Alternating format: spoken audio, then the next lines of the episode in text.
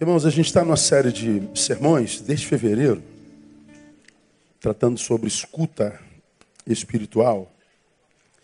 Mas amanhã eu vou, vou pular um pouquinho o nosso, nosso estudo, a gente volta para ele na, na semana que vem. Eu queria convidá-la a abrir sua Bíblia em Mateus capítulo 26. E vou dizer para você por que eu vou pregar essa palavra hoje. Essa semana foi uma semana de dores, assim, foram alguns sepultamentos, foram três. Ah,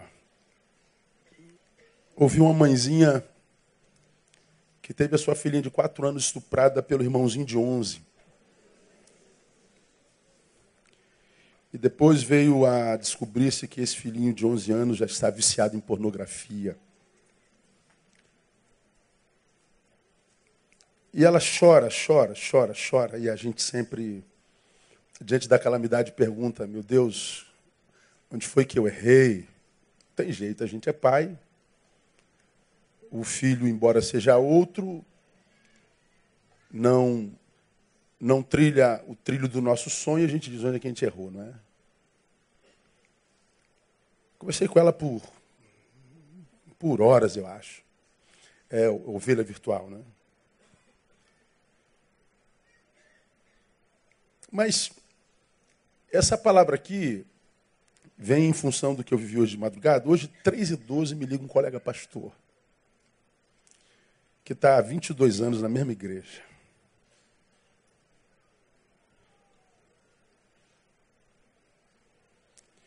Ele me liga choroso, choroso, choroso, choroso. Decepcionado, frustrado, abatido, desistente. Ele vem de uma linhagem dessas. Ele entrou na, nessa ramificação pentecostal muito, muito chita, daquelas que quase retira a nossa humanidade, dessas que faz de você um, um homem super. Só vitória, só vitória, só vitória. Aí tem as linguagens espirituais, varão, profeta, glória a Deus, unção, inspiração. Aí tu vai acreditando que você é isso tudo mesmo, que você nem sente mais o que a ralé humana sente, né? Tu viu nos montes, nos vales, nos jejuns, nas liturgias sacras. Aí tu vai acreditando que aquele personagem é você. Tu se esquece da sua humanidade. Aí quando a vida te lembra que você é humano através da dor, você não só é esmagado pela dor, mas sobretudo esmagado pela perplexidade de se lembrar que é humano. Aí o que mata é a perplexidade, não é a dor. Lembra, preguei sobre Elias há bem pouco tempo atrás. Quando Elias pede para ser a morte, toma minha vida porque eu não sou melhor do que meus pais. Aí eu perguntei, da onde Elias tirou a ideia de que um dia ele foi melhor do que seus pais? O problema de Elias não era Jezabel nem Acabe, que queriam tirar-lhe a vida. O problema de Elias foi a visão que ele passou a ter de si mesmo depois do muito que o Senhor fez através dele. Quem te falou que você é melhor do que teus pais? Da onde você tirou essa superimagem de si mesmo? Quem te convenceu a isso, cara? É, a, a religião tem esse poder de fazer isso em nós, ou em algum de vocês. Achar que nós somos mais amados por Deus do que aquele que não são da nossa, da nossa religião, por exemplo. Achar que porque Deus nos usa, Ele nos ama mais do que aquele que não está disponível para ser usado por Ele achar que o amor de Deus é parecido com o nosso. Um, um amor quase bandido, amigo dos amigos. Porque dos inimigos a gente não é amigo. Então a religião tem esse poder de corromper aquilo pelo que Jesus morreu, o ser humano que a gente é, e aquilo que Jesus quer restaurar, que é a nossa humanidade. Você já aprendeu que a espiritualidade do reino é diferente da espiritualidade dos evangélicos. A espiritualidade dos evangélicos é tentando transformar o homem num santo. O do reino é tentar transformar um santo num homem de novo. Enquanto do evangélico é transformar um ser humano num santo, o do Jesus é transformar o santo num ser humano de novo, ensinar a gente a ser gente como gente. Tem que ser. Então, a, a, o, o objetivo da espiritualidade é a humanidade. Agora, se a gente para de viver uma fé racional, a gente esquece que é humano. A gente se desumaniza. Por isso a dor do outro não me interessa mais. Por isso o recurso que eu tenho é só para mim. Por isso que o dom que eu tenho é para minha promoção, minha autopromoção. A gente vai vendo esse egoísmo doentio que a gente vê nos religiosos, que para mim são os mais longe de Deus que eu conheço. Aí eu recebo o telefone desse meu amigo.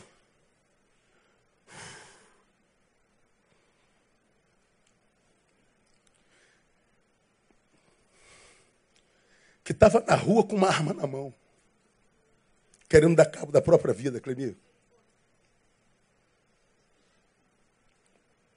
Por que, que ele chegou no limite? Ele me liga e fico com ele a madrugada toda.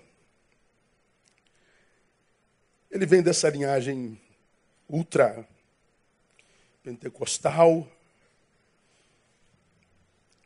Ele não aguenta ser mais aquela personagem consumida por um rebanho que ele passou há 22 anos. Ele passa a ouvir Neil, passou a ouvir Neil, já era. Vai estragar na religião. Aí ele foi ressuscitando a humanidade. Ele caiu na asneira da semana passada, de no púlpito ele abriu o coração dele, do seu cansaço, da sua frustração, da sua dor. Ele resolveu ser gente uma vez.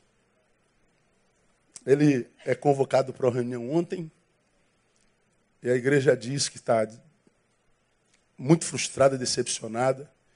E os seus diáconos disseram que não querem ser pastoreados por um pastor fraco, por um pastor frouxo e que dá lugar ao diabo. Rapaz.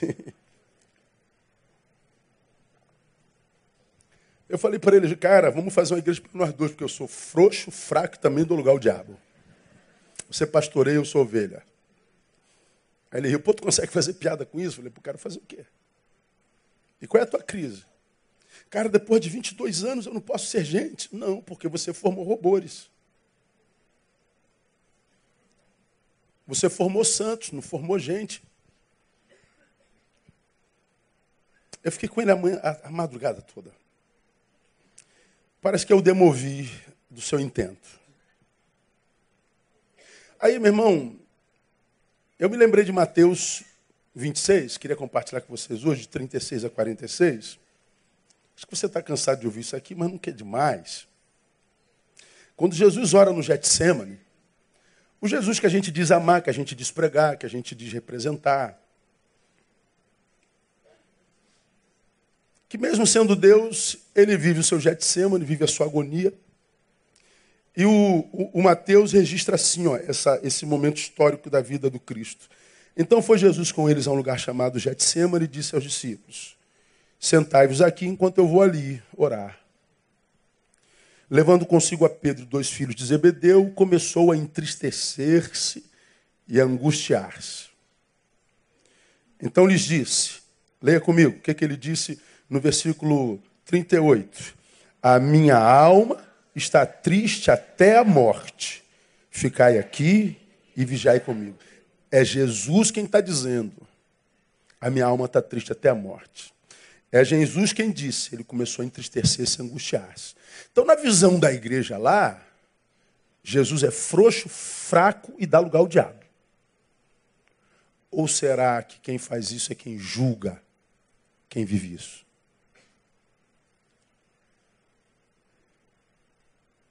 Será que quem dá lugar ao diabo é quem se entristece ou quem julga quem se entristeceu?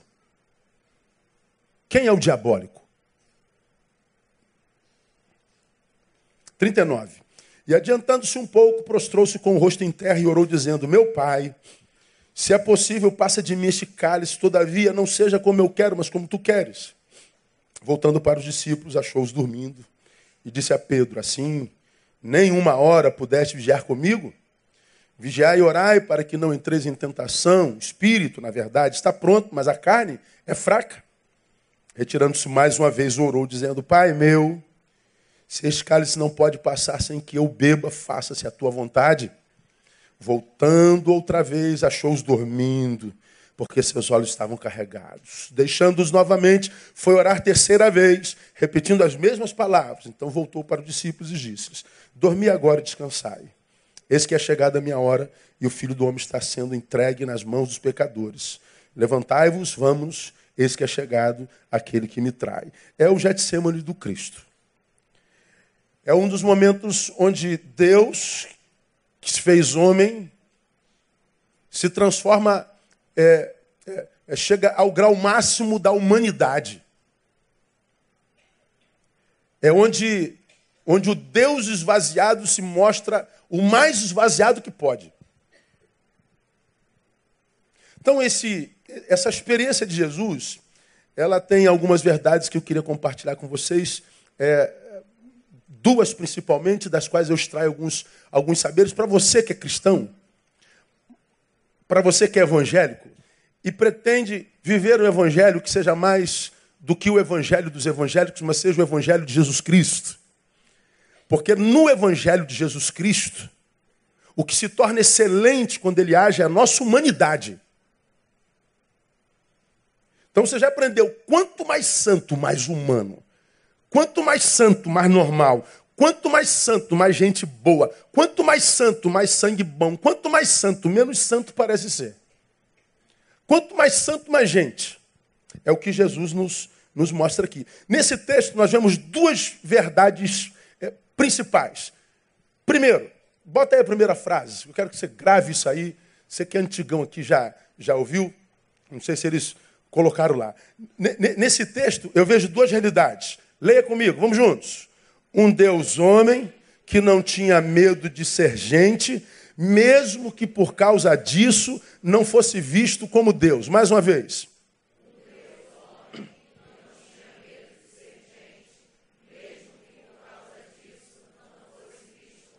É o que eu vejo aqui em Jesus de Nazaré. Ele era Deus ele era homem. Esvaziou-se, diz o apóstolo. E mesmo sendo Deus, e um Deus homem, ele não teve medo de ser gente, de mostrar a sua humanidade, mesmo que a demonstração dessa humanidade fizesse com que os outros não vissem como Deus. Você já me viu pregar aqui, falando sobre a crucificação, quando Jesus diz o texto, desde Isaías, lá no, no, no o, profeta evangelista, dizendo que ele foi levado para o matadouro como uma ovelha, mas não abriu a sua boca. Lhe acusaram, ele não disse nada. Ele foi em silêncio. Jesus foi em silêncio. Jesus foi traído, Jesus foi chibatado, Jesus foi é, é, é, é, coroado com espinhos, Jesus foi traído por todos, levou o peso do pecado da humanidade. E o texto diz que ele foi quieto, em silêncio. Mas diz o texto, depois que ele foi crucificado e levantado, acerca da hora nona, bradou Jesus em alta voz, e ele brada dizendo: Deus, por que me desamparaste? E eu preguei naquela ocasião, você se lembra disso? Imagine alguns de nós, ou dos daquela igreja, desse pastor, vendo Jesus na cruz, que foi em silêncio tão bonitinho, dando um testemunho de superação tão maravilhoso. Quando chega na hora nona, diz: Deus, tu me desamparaste. Alguns deles diriam assim: Cala a boca, Jesus, em nome de Jesus, que mau testemunho é esse? Se Deus abandona Jesus, que é filho, imagina o que ele não fará conosco. Senhor estava calado, tão bonitinho, quando abre a boca, abre a boca para falar essa besteira. Pois é, eu acho que é exatamente isso que acontece conosco.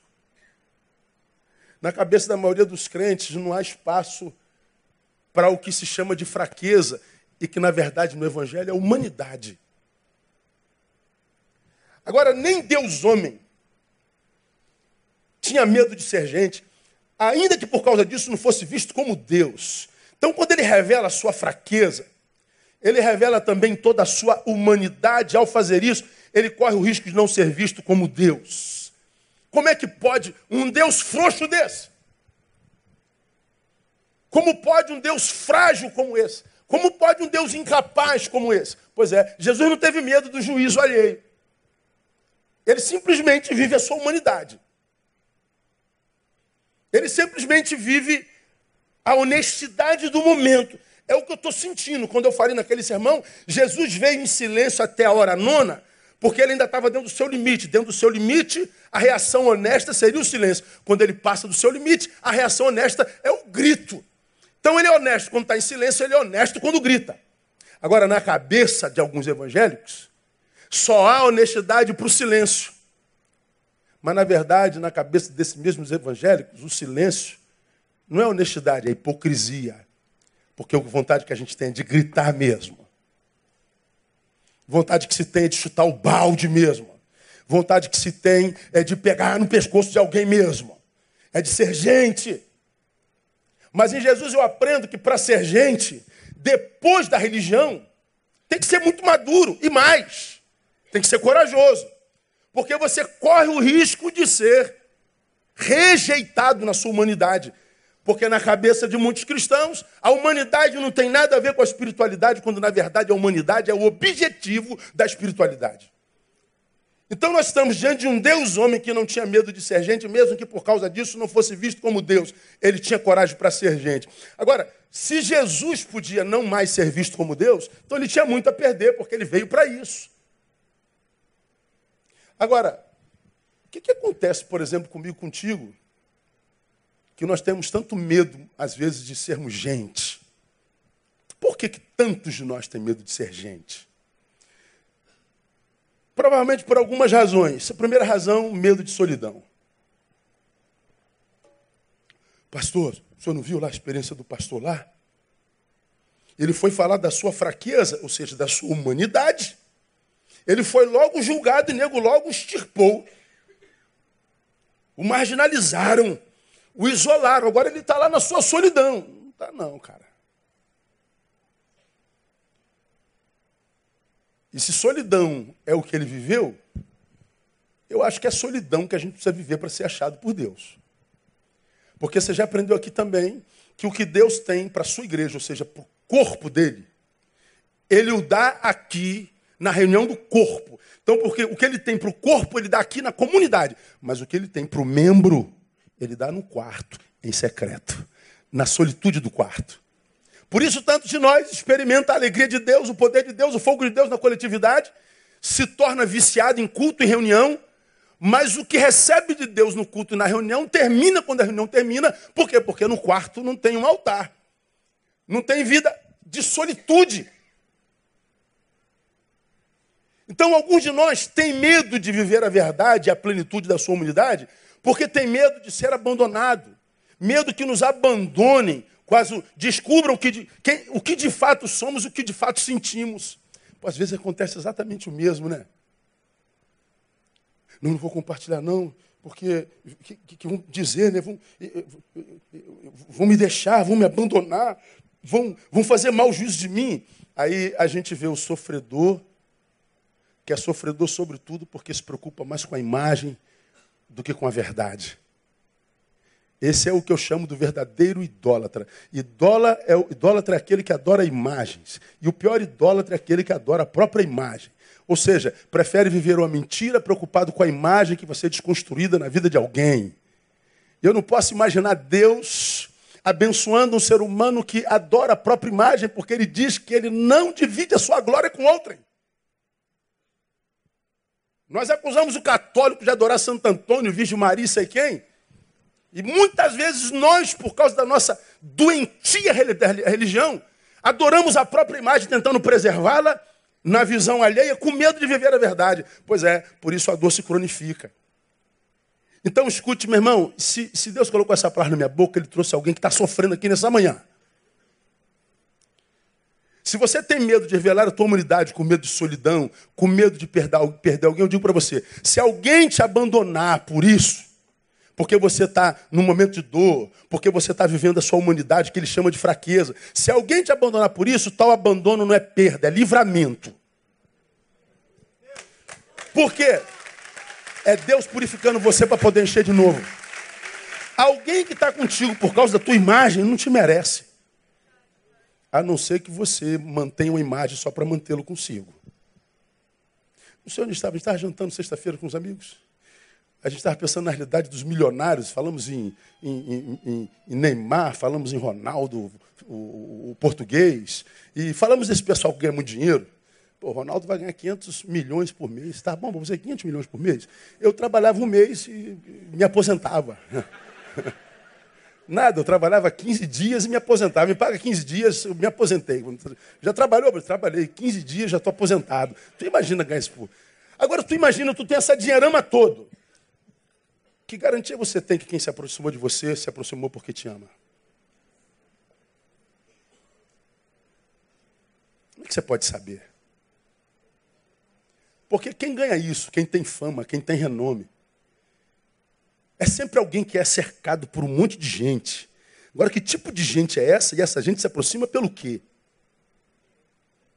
Que garantia tem que o amor daquele mulherão, modelo internacional, é verdadeiro por você, ô Amaral?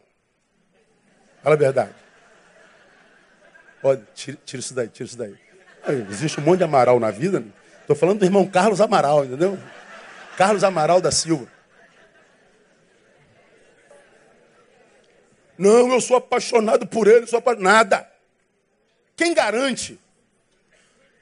Agora, se alguém está próximo de você por causa da sua imagem retocável, da sua fé inabalável, da sua espiritualidade impressionante, e não permanece com você porque você revelou sua humanidade, meu irmão, perca essa gente.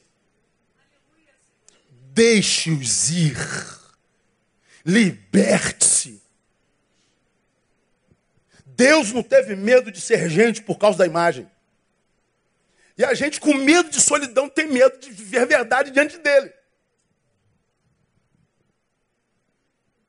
Tem gente que não tem coragem de ser pleno na sua dor, porque tem medo de decepcionar os outros. Não, eu não quero perdê-los, está pensando em si. Eu não quero decepcioná-los, está pensando neles. Melhorou um pouquinho. Mas escute,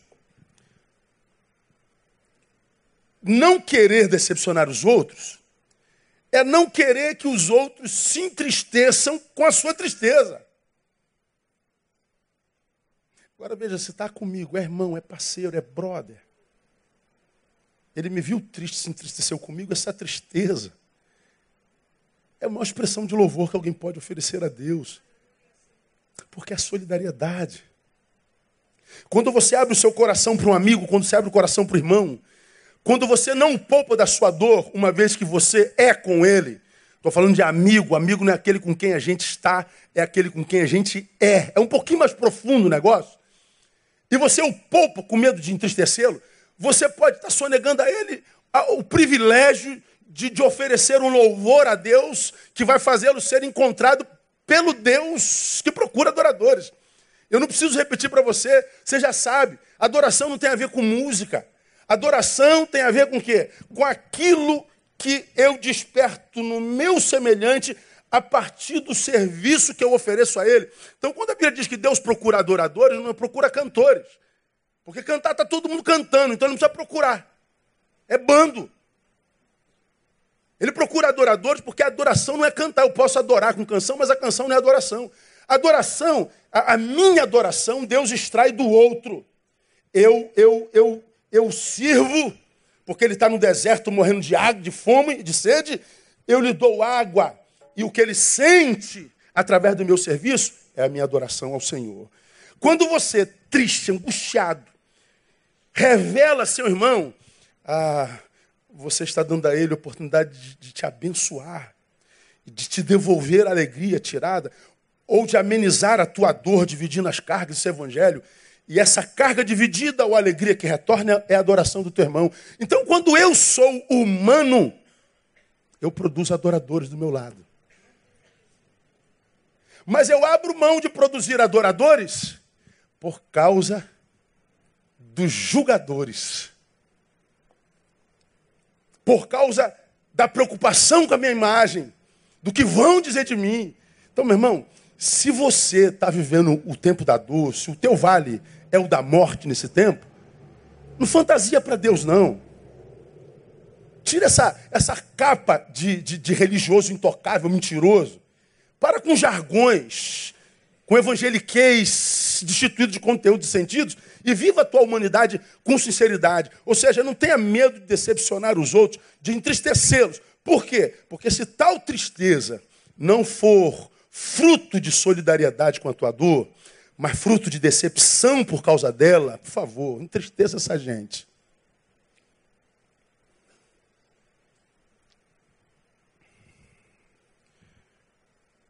O, quase que eu falo o nome do pastor. Ele, ele, ele quando liga para mim, é, você vê, como eu falei aqui, né? Ele sofre a dor do abandono, mas ele está sofrendo mais ainda pela perplexidade de não ter, depois de 22 anos, o direito de contar com a misericórdia do rebanho. Eu perguntei assim: um dia você achou que podia contar? Não, sempre pensei que podia contar, porque eu sempre usei de misericórdia com todo mundo. Eu falei, pois é.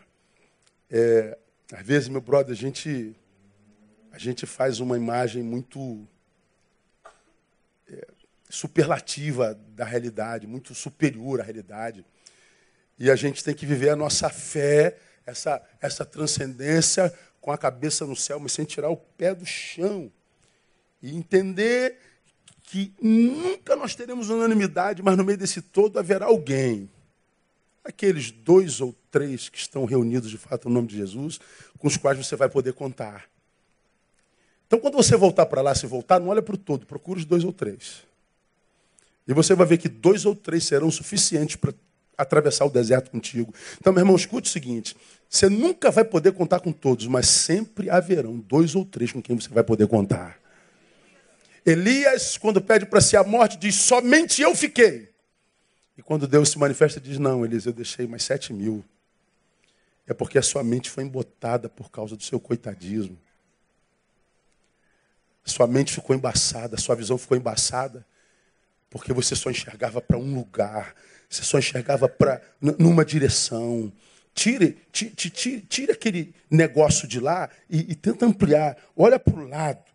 Você vai ver que Sempre haverá alguém que Deus colocará do teu lado para suprir uma necessidade, porque você faz parte do corpo dele. Pode aplaudir a ele. Por que, que a gente não revela a nossa fraqueza, pastor? Porque a gente tem medo de entristecer o outro. Entristeça. E perca-os também.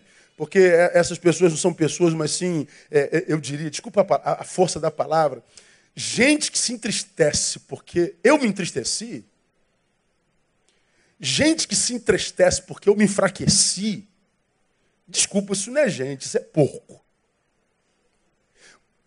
Mas o porco a respeito do qual o Evangelho fala. Não lanceis aos porcos as suas pérolas.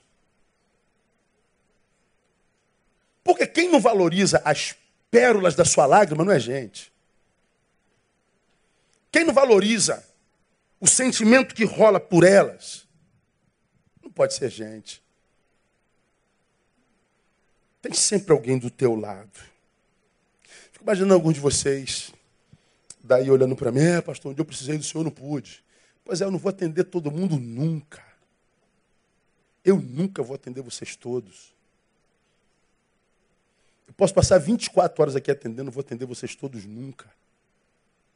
Amanhã de manhã tem 500 e-mails depois dessa mensagem de gente me fazendo um milhão de perguntas, de gente pedindo horário, de gente pedindo isso, de gente pedindo aquilo, de gente pedindo. aos milhões. Eu nunca vou atender todo mundo. Por mais que eu queira. Agora, você não está sem atendimento porque você escolheu aquele que vai lhe atender. Você está sem atendimento porque você se recusou a olhar para o lado. Como eu falei aqui na hora da nossa oração, pelo menos quatro pessoas, na verdade cinco, cheguei mais um aqui que está lutando contra câncer. Portanto, cinco pessoas, tem dez pessoas segurando a mão de cinco pessoas com câncer. Pois é, você está pedindo a Deus para te abençoar e a oportunidade veio através desse irmão que tem uma carência maior do que a sua. E a tua bênção está no abençoá-lo. Porque o Elias da caverna pedindo para si a morte, primeiro porque se achava melhor do que seus pais, Segundo, porque achava que estava sozinho e não estava. Portanto, ele tinha uma doença oftalmológica existencial. A sua visão embotou. Somente eu fiquei. Aí Deus diz: Não, tem sete mil, Elias, você que não vê. E ele pede para Deus abençoá-lo, ou seja, fazer a sua vontade, quase que pedindo, Deus, me unja novamente. Aí Deus diz: Você vai voltar e vai ungir Azael, rei de Israel. Ou seja, a tua unção está no ungir a outros. A tua bênção está no abençoar a outros. A tua bênção não vem porque você bota no Facebook jargão. A tua bênção não vem porque você vende no Instagram uma espiritualidade que, que, que, que, impressiona até Jesus de Nazaré. Não, a tua, a tua bênção vem da sua coragem de ser quem é, no momento, inclusive, da dor, e a despeito da dor, não parar de ser bênção na vida de alguém. Você já aprendeu isso aqui, mas não custa repetir. Então, por que, que muitos de nós não consegue cura porque não consegue ser gente por medo de decepcionar os outros. Ou tem gente que não consegue revelar suas fraquezas por falta de amor próprio mesmo. Porque, pense, quem prefere a companhia de quem só ama sua imagem? Quem prefere estar com alguém que sabe só está contigo por causa da tua posição? Mas que não suporta a tua dor, a tua humanidade, a tua angústia, a tua fraqueza, ora, quem prefere essa gente é, não pode se amar, né? Não pode ter amor por si mesmo. E quem não se ama não conhece a Deus, porque Deus é amor. Então, meu irmão, guarda no teu coração se Deus está falando contigo. Preguei domingo passado. Há tempo de sorrir, há tempo de chorar, há tempo de, há tempo de, há tempo de, há tempo de, tempo de, de. Portanto, o texto falando que a vida é absolutamente dialética. Ninguém está bem o tempo inteiro, mas graças a Deus ninguém está mal o tempo inteiro. A dor tem prazo de validade, glória a Deus, mas a alegria também. A vida é mutante, é dialética. E eu falei para você que feliz não é quem não sente dor, é quem sabe trafegar nessa dialética e viver as emoções corretas dos momentos propostos. Feliz não é quem não sente dor, é quem aprendeu a lidar com ela.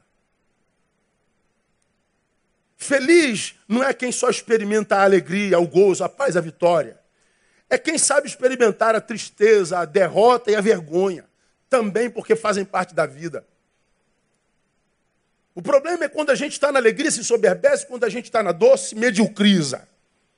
Agora, como você já aprendeu aqui, já ouviu falar mil vezes, se eu ganho e não sou corrompido pela vitória, se eu perco, mas não me diminuo por causa dela, então estou vivendo as emoções corretas, a proporção do cronos que eu vivo. Quando eu vivo nessa proporção de equilíbrio, irmão, Deus só vai nos amadurecendo.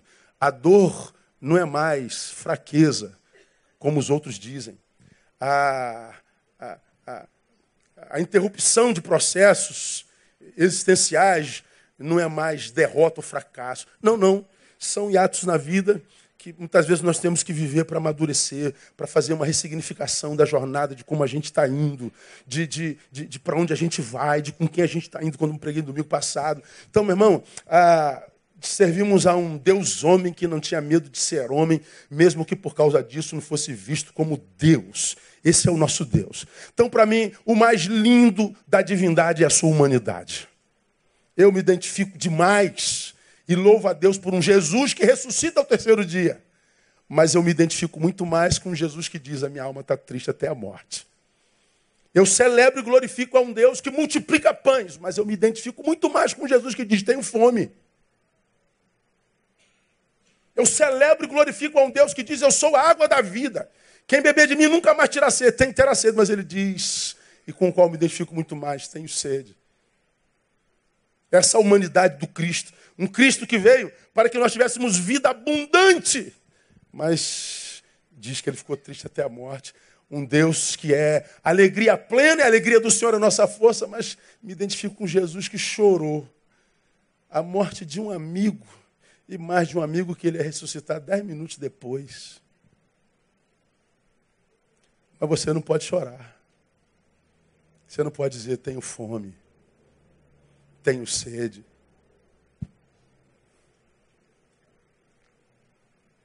Gosto do Jesus, que chama os religiosos de raça de víboras. Mas me identifico com Jesus se compadece com gadareno, com um endemoniado.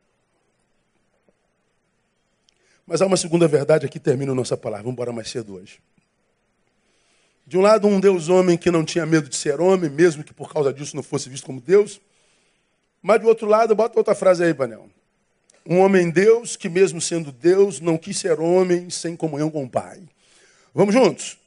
Um homem Deus que, mesmo sendo Deus, não quis ser homem sem comunhão com o Pai. Mais uma vez.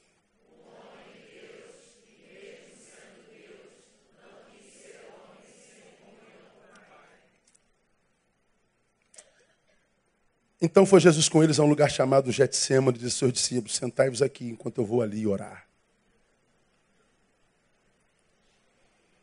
Você vai no 39, adiantando-se um pouco, prostrou-se com o rosto em terra e orou, dizendo, meu pai. Você vai no 42 e retirando-se mais uma vez, orou, dizendo, pai. Você vai no 44, deixando-os novamente, foi orar terceira vez. Um homem que era Deus que mesmo sendo Deus, não quis ser homem sem comunhão com o Pai. Essa, essa humanidade de Jesus é fascinante, cara. Numa outra perspectiva, eu preguei nesse texto, você vai se lembrar disso. Ele está vivendo a sua angústia, vou, vou passar pelo, pelo meu calvário. O que me trai vem ali. E ele sabe para que veio. Porque o homem ele sente todo o peso da angústia. Ora, você deprime porque fizeram um comentário contrário teu no Facebook? Gorda, pronto, deprimiu. Imagina Jesus sabendo que ia levar o pecado à humanidade. Sabia do seu calvário. Então ele diz: A minha alma entristece até a morte. Bom, se ele entristece até a morte, a sua humanidade lhe diz: Preciso de amigos. Ele chama dois e sobe para o monte. Ele comunga com os amigos. Mas ele diz: amigos são muito bons. Amigo é uma necessidade, mas é analgésico. Não é suficiente. Ele deixa os seus amigos aqui e diz: Eu vou ali estar com o Pai. Ele poderia subir sem amigos, mas é gente, ele precisa de alguém. Mas porque gente amadurecida no Pai, ele entende que gente tem limite. Eu vou ali, ficar aqui. Então, um homem Deus, que mesmo sendo Deus, não quis ser homem sem comunhão com o Pai. Nem Deus, homem, quer ser homem sem Deus. Isso aqui é maravilhoso. Agora, nós, porém, longe de sermos Deus, muitas vezes escolhemos, como se Deus fôssemos, viver longe de Deus. Desculpa aí os colóquios esquisitos. Mas é fácil de entender.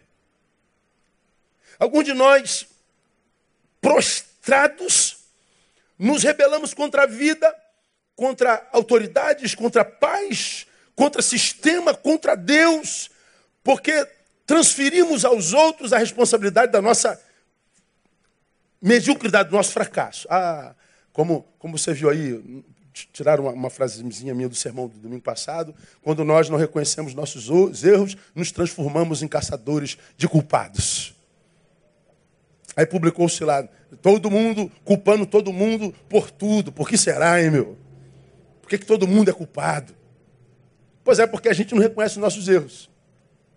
Então, como você tem aprendido aqui, o Evangelho nos coloca diante do espelho e faz com que a gente dialogue com aquele sujeito do espelho e diz assim, ei cara, o que você está fazendo com a sua vida? Aí quando a gente dialoga com o cara do espelho, trafegando pelo trilho do evangelho, analisando a própria vida do cara do espelho pelos óculos do evangelho, não tem como, numa análise honesta, nós não admitirmos estou aqui por causa da forma como alto me gestei. Agora, se eu não amadureço no evangelho, eu estou aqui por causa dele dela, deles. Então você mais uma vez se auto-sabota. E está como está, e cronifica o Estado porque não reconhece a sua participação na gestão da própria vida. E na gestão dos que geralmente ficam pela vida, tiram Deus do seu lugar principal. Você já aprendeu num lugar não muito distante daqui que a coisa principal é fazer da coisa principal a coisa principal. Vamos juntos?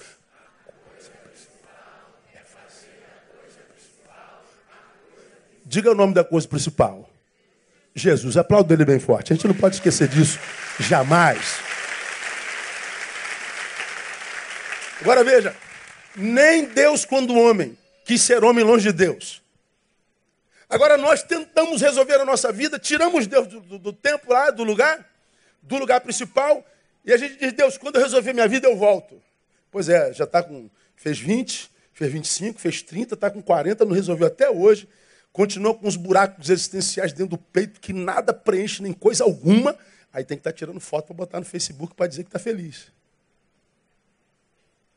Se sentindo feliz. Aí bota embaixo, assim, escondido, se sentindo mentirosa. Bota lá. Ou seja, se contenta em ser aos olhos alheios. Meu Deus, eu não entendo essa geração, não entendo vocês. Você me vê falando aqui de rede o tempo inteiro, essa necessidade de se exibir, essa ditadura da felicidade, essa ditadura do intelectismo, a ditadura da magreza e da beleza, a ditadura, meu Deus do céu. E você submete a isso, não dá um pum sem tirar foto. Vive viajando, nada, viaja uma vez por ano essa necessidade de ser no outro, ou seja, não consegue mais ser para si apenas, não se satisfaz em si mesmo, tem que ser visto, tem que ser adorado, tem que ser adorado, como você me viu pregar duas semanas atrás, quer despertar aplauso da humanidade quando você só precisava despertar aplauso de duas mãos, as mãos de Deus.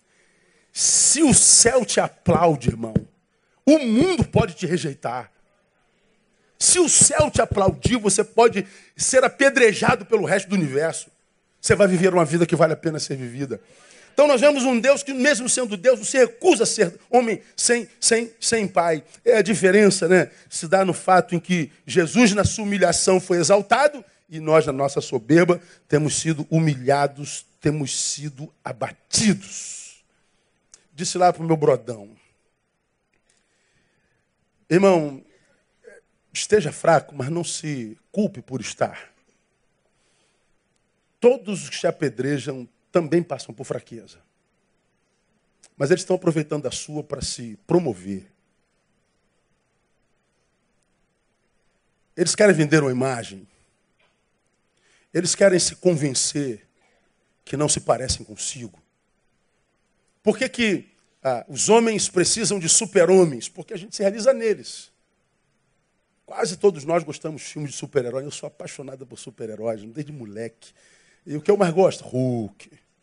Hulk esmaga. Imagina tu ter o poder do Hulk, irmão. Nada te para, nem um super-homem. E ele só aparece quando você mais precisa dele. No resto da vida você está normalzinho. Bennett, cabeção, sempre com a, com, a, com a menina bonita, bacana. Agora, quando aparece os demônios, oh, Imagina o que eu faria com os meus diáconos na época. Hoje não tem mais, agora não tem mais.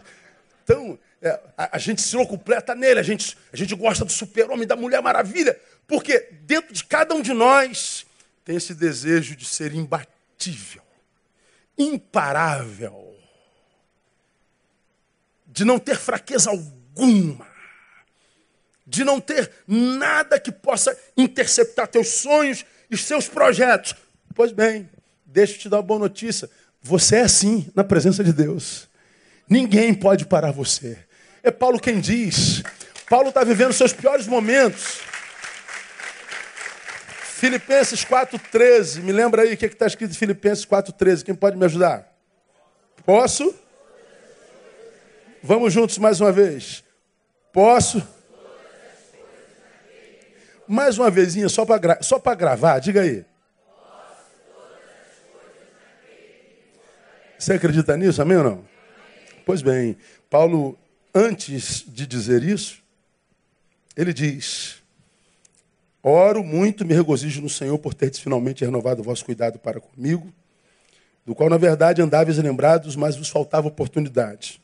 Não digo isso por causa de necessidade, porque já aprendi a contentar-me com as circunstâncias em que me encontre. Sei passar falta, sei ter abundância. Em toda maneira, em todas as coisas estou experimentado, tanto em ter fartura como em passar fome, tanto em ter abundância como em padecer necessidade. Aí ele vem e diz: Posso todas as coisas naquele que me fortalece. Então ele está dizendo, eu, eu, eu, quando ele diz posso todas as coisas, ele está dizendo, eu vou conseguir tudo que eu quero. Não. Quando o que eu não quero chegar, eu também posso suportar. Ou seja, eu sou imparável. Nele eu sou super. Sem perder a humanidade. Sem deixar de ser quem sou. Sem precisar ter uma outra identidade. Sem precisar esconder identidade alguma sem precisar de subterfúgios. Paulo está dizendo que o super é aquele que consegue ser na sua plenitude. E tudo que a gente pode ser na vida é humano, independente da implicação disso. Ora, quando a gente volta para Mateus, de novo, capítulo 26, é, um, é, uma, é, uma, é uma colocação ali muito, muito legal nesse episódio que fala do mistério da oração. Você já me falou, já me viu aqui falar sobre oração. Se a gente pensar oração, a gente para de orar. Não dá para pensar oração. A gente simplesmente ora. Acabou. Porque se parar para pensar oração, a, a, a, gente para. Você já me falou sobre isso aqui. Aí o, o João está doente. Vamos orar pelo João. Deus abençoa a cura, profetizamos. Papá, papá. João morreu. Espera aí. Se eu oro para curar e ele morre, para que, que eu oro? Se é a vontade dele que é feita.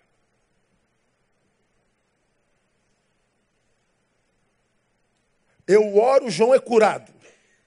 Opa, a oração funcionou. Ah, então quer dizer que se ele morre e eu não tivesse orado, a responsabilidade era minha. Não, João morreu porque tu não orou, né? Eu. Jesus tem misericórdia de mim. Imagina quantas mortes a gente não tem nas costas. Fala a verdade. Então, para que, que a gente ora? Eu não sei não, irmão. Eu só sei que quando a gente ora, coisas acontecem. Nem sempre sobre aquele por quem a gente ora, mas sempre acontece naquele que ora. Você já aprendeu que oração não é só o meio pelo qual a gente alcança as bênçãos do Senhor. Oração é o que transforma nosso encontro com Ele em relacionamento. Ele falou comigo pela palavra, me convenceu do pecado, da justiça do juízo. Me encontrei com ele. Nasci de novo. Ele falou comigo. Mas se eu não falo com ele, não é relacionamento. Relacionamento é diálogo. Não é monólogo. Quando a gente fala com alguém que não responde, logo, logo, logo, a gente para de falar. A gente só fala com quem dá atenção e responde. Então, oração é, sobretudo, aquilo que inaugura o meu relacionamento com Ele. Então, toda vez que eu oro a Deus, eu não oro pensando em resultado.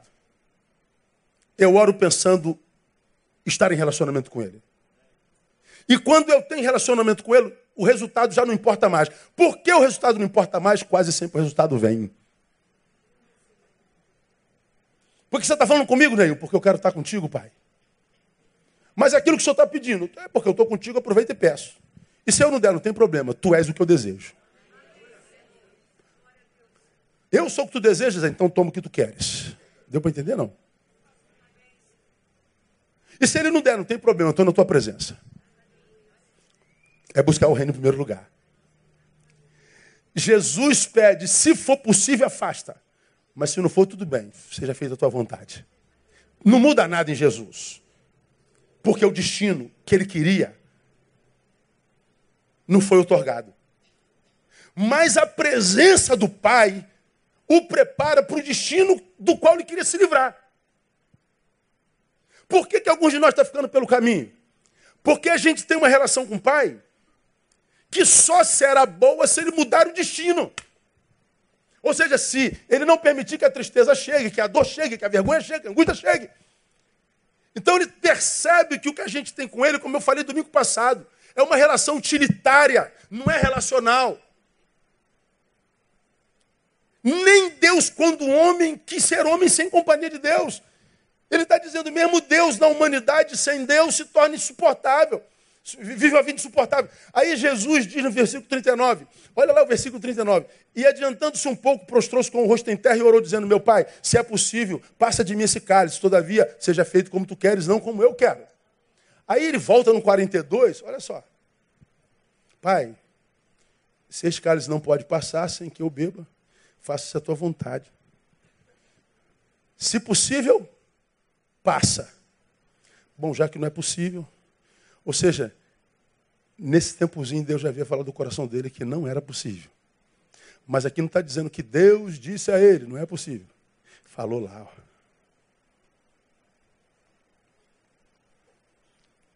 Como? Não, só quem tem intimidade com ele sabe. Como que Jesus desejava era a vontade do Pai?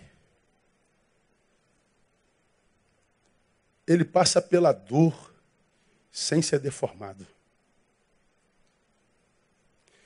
Ele passa pela dor e transforma a sua dor no maior, maior ato de amor que a humanidade já conheceu. Quando ele diz seja feita a tua vontade, mas já que não é, ele está dizendo: se a minha vontade não é possível, possibilite-me a submeter-me à tua vontade em paz. E é isso que a maioria de nós não consegue. Quando o pastor diz, Deus, eu não queria estar vivendo essa tristeza, essa angústia, essa amargura, essa deprê. E agora mais ainda, Deus, porque eu fui compartilhar com os meus irmãos, os meus irmãos me apedrejaram. Aí ele se sente culpado por ter sido alguém que viveu a humanidade na plenitude. Bom, se ele não é ministrado, qual seria o resultado?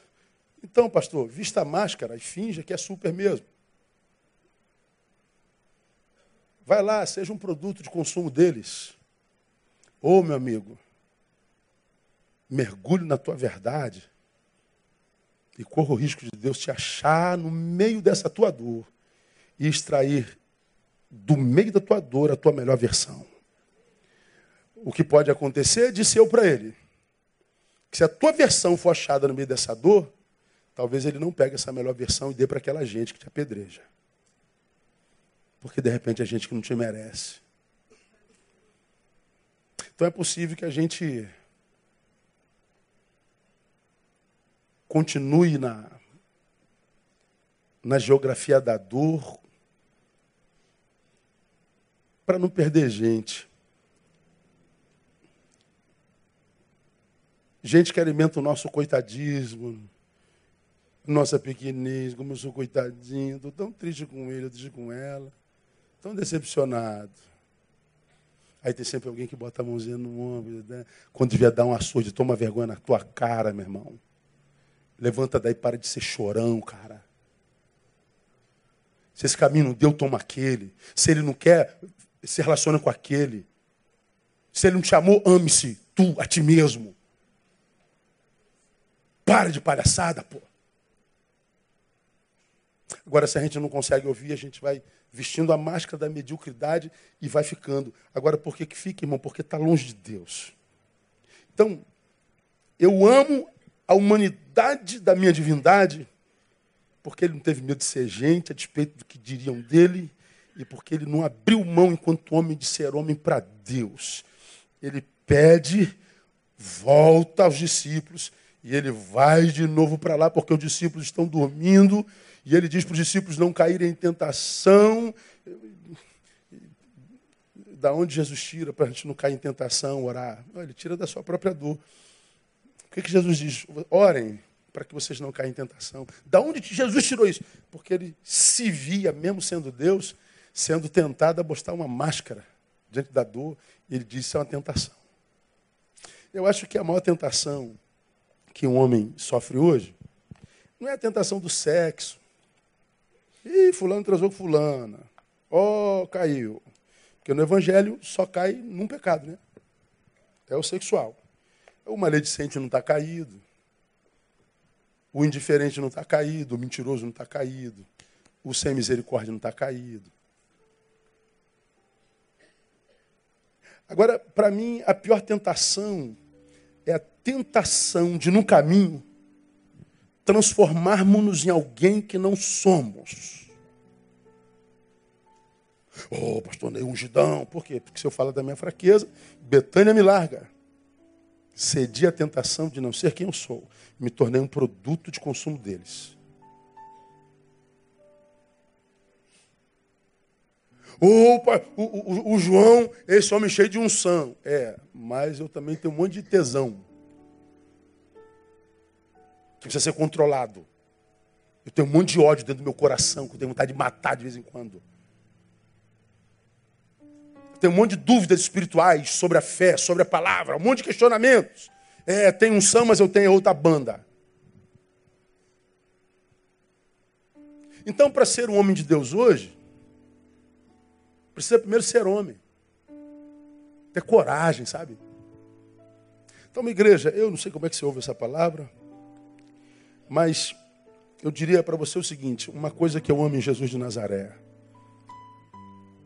Ele não se impressiona com a minha pretensa santidade, nem se escandaliza com a minha real fraqueza.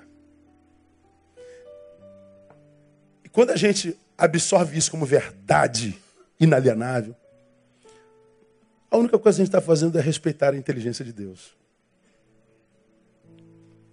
Quando a gente entra no quarto e, e faz aquelas orações, oh, amantíssimo Deus, Augusto Deus Jeová. Para de palhaçada, meu. Augusto Deus Jeová. Essa oração tu faz lá no púlpito para as tuas ovelhas, cara. Para mim, não. Eu vi o que você fez agora, dez segundos no teu pensamento, cara. Eu vi o peso do teu desejo, da tua vontade. Para de palhaçada, pô. Então senta aí no teu quarto, tira essa roupa, porque para mim você está nu. Tenta de tentar, para de tentar me impressionar. Aí você vai ver que em Deus você pode viver a tua crise em paz. Cara, eu estou numa crise danada, mas estou em paz. Estou vivendo em paz porque Ele conhece a minha dor. E saber que Ele não desistiu de mim por causa de mim. Deus, teu servo está assim, está assim, assado, assim, assado. Eu sei, né? Só não sabia. É assim que eu estou. Então eu disse lá para o meu amigo, meu brother, eu não sei se tu volta para lá, mas se tu quiser vir para cá, eu te recebo. Eu recebo qualquer um. Como eu já disse, pode trazer para cá qualquer lixo humano, qualquer resto. Se esse lixo humano tiver ouvido, ele pode ser curado. Agora, se ele só quiser ser o paparicado, não, aqui não é berçário. Betânia não é berçário. O problema de uma igreja é berçário é que o pastor tem que ser babá. Eu não sou babá pastor babá de uma ovelha bebê é uma relação maligna, porque ninguém é abençoado por essa relação, a não ser o bebê e a babá. É uma relação parasitária, né? A babá mantém o emprego, o bebê mantém o emprego da babá e a babá limpa o, o totô do bebê. Não dá para mim, não. Então, meu irmão, a para mim, o Evangelho é, é o poder de Deus para me capacitar para ser o mais humano possível, com todas as implicações dessa humanidade. E quando a gente é humano, a primeira coisa que a gente faz é jogar a pedra no chão. Mas é adúltera, você também. É verdade. Ele é fraco, você também. Ele é maledicente, você também. Ele é reincidente, você também. Só estão em cronologia e posições diferentes. Então age com misericórdia. Misericórdia quero, não sacrifício. Então, meu irmão, passa pela vida gerando misericórdia, sendo humano, sendo gente. E você vai ver que quando chegar a tua calamidade, você vai colher misericórdia, você vai colher gente, você vai colher solidariedade o mais lindo da divindade, sua humanidade. Um Deus homem que não tinha medo de ser gente, mesmo que por causa disso não fosse visto como Deus. Um homem Deus, que a despeito de ser Deus, se recusou a ser homem sem a presença do Pai. Que nós sejamos como nosso Jesus, para a glória do seu nome. Vamos aplaudi-lo e vamos embora para casa. Pai, muito obrigado por essa manhã. Terminamos o culto como começamos. Nos alegramos quando nos disseram vamos à casa do Senhor. E nos alegramos mesmo, Deus. Poderemos estar em qualquer lugar. Desejamos estar aqui nessa manhã. E te dizemos, valeu a pena, Deus. Muito obrigado pelo teu amor, pelo teu carinho, pela uma espiritualidade que não impressiona, mas uma humanidade que funciona. Queremos utilidade, Deus. Não queremos performance. Queremos verdade. Queremos ser e não parecer ser. Queremos aplauso, mas do céu. Então capacita-nos. Sabes quantos estão aqui sofrendo dores, mas porque impingem a si mesmo essas dores, porque morrem de pena de si mesmos, viraram caçadores de culpados, vivem culpando a vida, o Senhor e a Deus, não crescem nunca, embora envelheçam sempre. Por isso, ó Deus, eu te peço, livre-os de si mesmos, amadureça-os para que eles possam negar o si mesmo e que eles possam despertar a melhor versão em ti. Que tu possas renovar a força ao cansado nessa manhã. Que tu possa restaurar a esperança ao desesperançado. Que tu possa curar o enfermo. Que tu possas ressignificar a vida daquele que foi desconfigurado pelo tempo. Que o teu milagre, ó Deus, possa acontecer nessa manhã conforme o teu querer, conforme a tua vontade. Obrigado por Jesus de Nazaré, no nome de quem oramos. Senhor, que vive e reina para sempre. Amém e aleluia. Aplauda ele bem forte. Dá um abraço no teu irmão. Bom almoço, boa tarde e até logo mais.